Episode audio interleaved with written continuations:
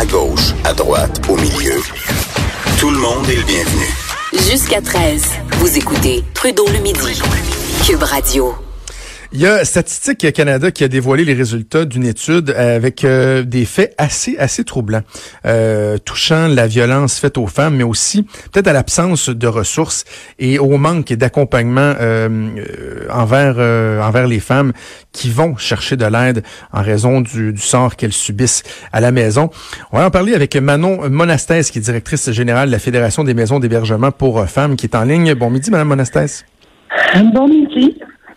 Le rapport de Statistique Canada nous apprend que lorsqu'il y a des femmes qui vont trouver refuge dans des maisons d'accompagnement, par exemple, lorsqu'on fait les statistiques au Canada, il y a une femme sur cinq, donc plus de 20% le 21% qui, lorsqu'elles quittent le refuge, vont carrément retourner chez leur agresseur.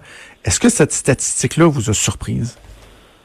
Non, pas vraiment. Euh, dans nos, statistiques là, euh, pour nos maisons euh, d'hébergement qui sont membres de la fédération, c'est une statistique qui tourne autour d'à peu près 14 là, des femmes qui vont retourner avec leur leur conjoint violent pour différentes raisons, dont une dont une des la plus la plus importante raison, c'est que quand elles quittent leur conjoint euh, avec leurs enfants. Il hein, faut pas oublier les enfants et qu'elles mhm. viennent en maison d'hébergement euh, pour leur sécurité.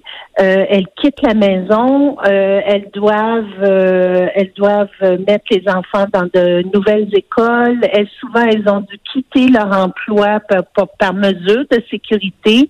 Et bon, le séjour en maison d'hébergement, on les aide du mieux qu'on peut.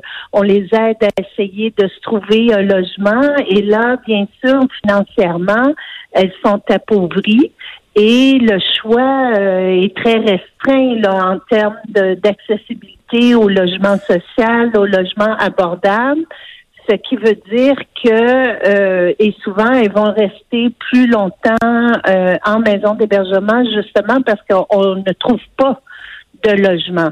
Et oui. oui, non, allez-y, allez-y. Oui, et toute la question aussi de la sécurité du filet social, parce que pendant qu'elles sont en maison d'hébergement, en plus euh, d'avoir à, à, à, se, à, se reprendre en main, euh, s'occuper de leurs enfants, euh, vivre le stress post-traumatique, les séquelles de la violence qu'elles ont vécues. Elles doivent faire toutes ces démarches-là, les démarches à la cour, euh, les démarches pour se trouver un logement, se retrouver euh, un travail, parce qu'il et, et c'est ça, l'accès à avoir un compte de banque. Mm. parce que souvent le conjoint, on parle beaucoup de violence physique, mais il y a d'autres formes de violence, il y a des ah violences bien sûr psychologiques et financières. Et mais, souvent, mais, Madame justement, à, ce titre-là, là, je, il y a un élément qui m'a ben, je, vais dire surpris, mais j'ai l'impression que si, par exemple, on avait euh, sondé les gens en disant, bon, en affirmant qu'il y a 20% des femmes qui, lorsqu'elles quittent un refuge, retournent chez leur agresseur et qu'on avait demandé aux, gens, selon vous, pour quelles raisons elles retournent, j'aurais eu tendance à croire que bien des gens euh, auraient pensé que c'est en raison de la difficulté à se défaire de l'emprise de la personne. Tu sais, je sais pas si c'est cliché, mais tu sais, l'agresseur qui promet de, changer, etc. est-ce qu'il y a une proportion que c'est ça aussi? Ben, ça fait partie du problème, bien sûr, mais c'est pas la majeure. C'est pas la majeure. C'est vraiment, euh, oui, effectivement, parce que dans le cycle de la violence, après la violence, le conjoint, il va s'amender, il va dire, je recommencerai plus, je vais aller chercher de l'aide. Puis, il faut pas oublier que euh, avant qu'il y ait de la violence, ben, c'est quand même la une personne qu'elles ont aimée et qui est le père de leurs enfants. Alors, on ne les fait pas euh, euh, voisin qui vous donne un coup de poing, là, vous aurez aucune arrière-pensée à le déclarer à la police euh, parce que vous n'avez pas de lien affectif. Fait effectivement, ça fait ça fait partie euh, ça fait partie du problème. Parce qu'il faut bien dire, la violence conjugale, c'est pas une chicane de couple. Là. Ce sont des hommes qui qui manipule et qui contrôle absolument tout. Quand je vous dis que les femmes arrivent avec rien en maison d'hébergement, c'est que le conjoint contrôle tout. Il va contrôler euh, l'accès, euh, l'accès à la nourriture, euh, l'accès au compte de banque, les vêtements. alors vraiment, là, elles arrivent souvent en maison d'hébergement, elles ont leur linge sur le dos et elles ont leurs enfants et elles ont rien d'autre.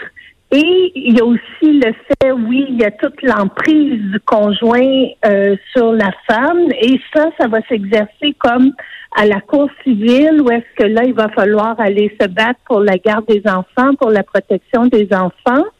Et souvent, le conjoint, euh, par les enfants, va maintenir le contrôle sur sa conjointe, euh, sur ses enfants, parce que malheureusement, on fait, on fait face à une, une perception que oui, peut-être monsieur a été un conjoint violent, mais c'est un bon père.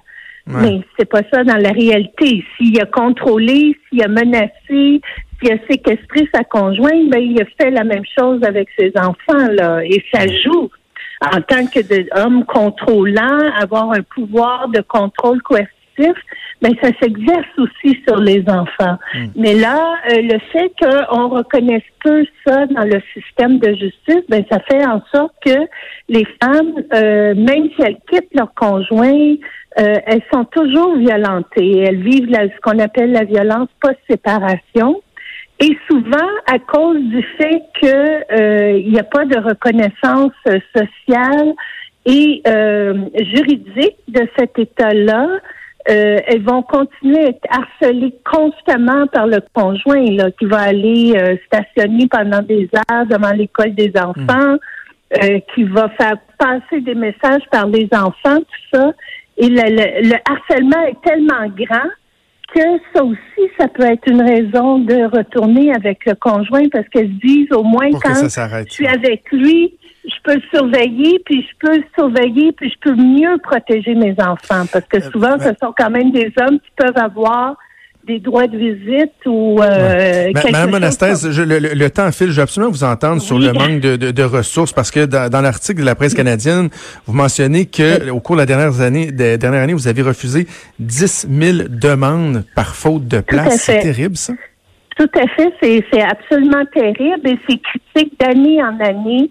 Le taux d'occupation euh, des maisons que je représente, là, le taux provincial est 97% Alors ça, ça veut dire que les maisons euh, fonctionnent à plein régime et on, par faute euh, de, de, moyens et de pouvoir mieux répondre aux besoins des femmes, ben, on en arrive justement à euh, euh, des 10 000 refus euh, de demandes d'hébergement. Alors, et même dans nos services externes, il y a des listes d'attente de deux, trois mois. Et ça, c'est tout à fait inacceptable parce que ce sont des femmes qui sont dans, une, dans des situations et leurs enfants dans des situations critiques. C'est une question de, de sécurité, oui, physique, mais également de, de, de sécurité psychologique. Là. Elles sont continuellement dans un contexte où elles craignent pour leur, euh, leur sécurité hmm. et celle de leurs enfants. En quelques secondes, euh, on en a beaucoup parlé, il me semble, il y a quelques décennies de la, de la, violence conjugale, la violence faite aux femmes. Et euh, est-ce que je me trompe ou depuis quelques années, je ne sais pas si c'est parce qu'on pensait qu'il y avait vraiment eu un changement de mentalité, mais on en parle un peu moins. Est-ce qu'on n'est pas un peu moins sensibilisé à cette réalité-là? Ben, je, je, pense pas. Je pense aussi que le fait que on ait de plus en plus de demandes, ça dénote aussi que les femmes, euh, elles viennent de plus en plus rapidement demander de l'aide. dans ce sens-là, on est comme victime de notre succès. Et je dois dire que malheureusement, c'est une situation à la grandeur du Canada euh, qui se reproduit. Alors, il faut que les gouvernements euh, agissent pour mieux nous soutenir afin que nous, on réponde mieux aux besoins des femmes et des enfants. Espérons que l'appel va être entendu. Manon Monastès, directrice générale de la Fédération des maisons d'hébergement pour femmes. Merci, nous avons parlé ce midi. Ben, merci à vous. Merci, merci beaucoup. C'est déjà tout pour nous. Il y a Antoine Robitaille qui s'en vient avec là-haut sur la colline. On va certainement revenir sur les révélations du, du gouvernement concernant la nomination du nouveau PDG d'Investissement Québec. Restez là, Antoine s'en vient. Moi, je vous dis demain à midi. On se reparle donc demain. Salut.